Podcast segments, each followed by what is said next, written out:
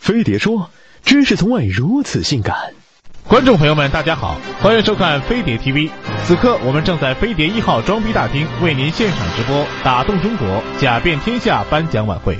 在中国，有一群人勤恳敬业，一直在造假一线默默奉献着自己的良心和热血。他们做事真，心黑，做人真，不要脸，做学问真，敷衍。所以我们决定举办这场晚会，来表彰这群脱离了低级趣味、一心求真的人。打动中国之仿真商人，推选理由假不假？产品山寨乱添加。主要事迹 Made in China，这个世界上被打印次数最多的英文短语，在他们的努力下，如今被外国人翻译成假冒伪劣。世界海关组织的数据显示，全球范围内查获的假货有百分之七十五产自中国。在美国口岸，平均不到一小时就有一批中国假货被查。在欧盟，中国连续三年位居假药出口国前四名。同时，在吃上，他们也发挥出超强想象力：皮鞋做酸奶，猪肉注白水，油从地沟捞，生生把一个美食国度从有什么是不能吃的变成了。有什么是能吃的？颁奖词，他们积极进取，锐意创新，将中国人的创造力发挥的淋漓尽致。他们冒着生命危险给国人普及化学知识，不仅提高了国民素质，还提高了国民体质，让我们变得百毒不侵。打动中国之仿真名人，推选理由：爱知识、爱学问，各个名校毕业生。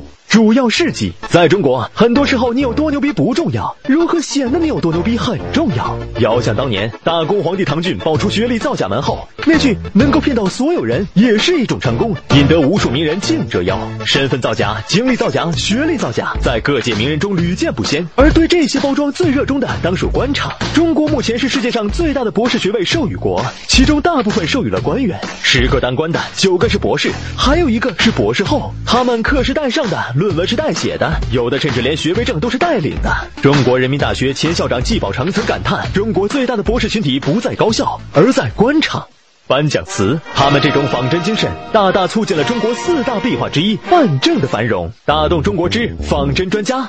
推选理由：论文怎么写，东复制来西粘贴。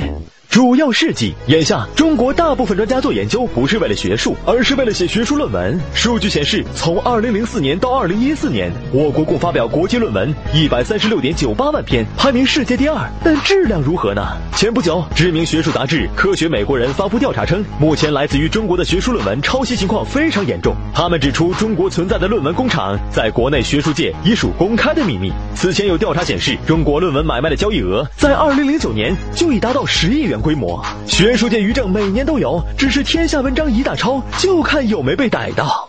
颁奖词，身为人师的他们给学生做了榜样。如今大学生写论文都是信手拈来，他们的存在还促进了就业，养活了一大批以打假为生的人。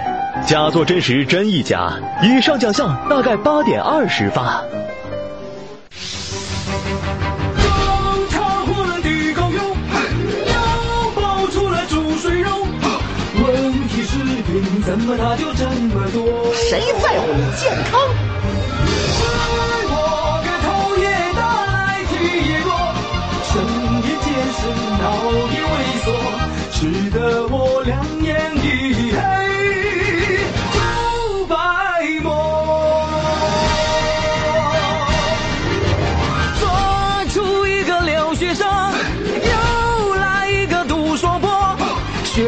造假，怎么他就这么多？傻老孟肘子！吹子个留洋归来见识多，才高八斗，把马同桌，吹得他天花乱坠，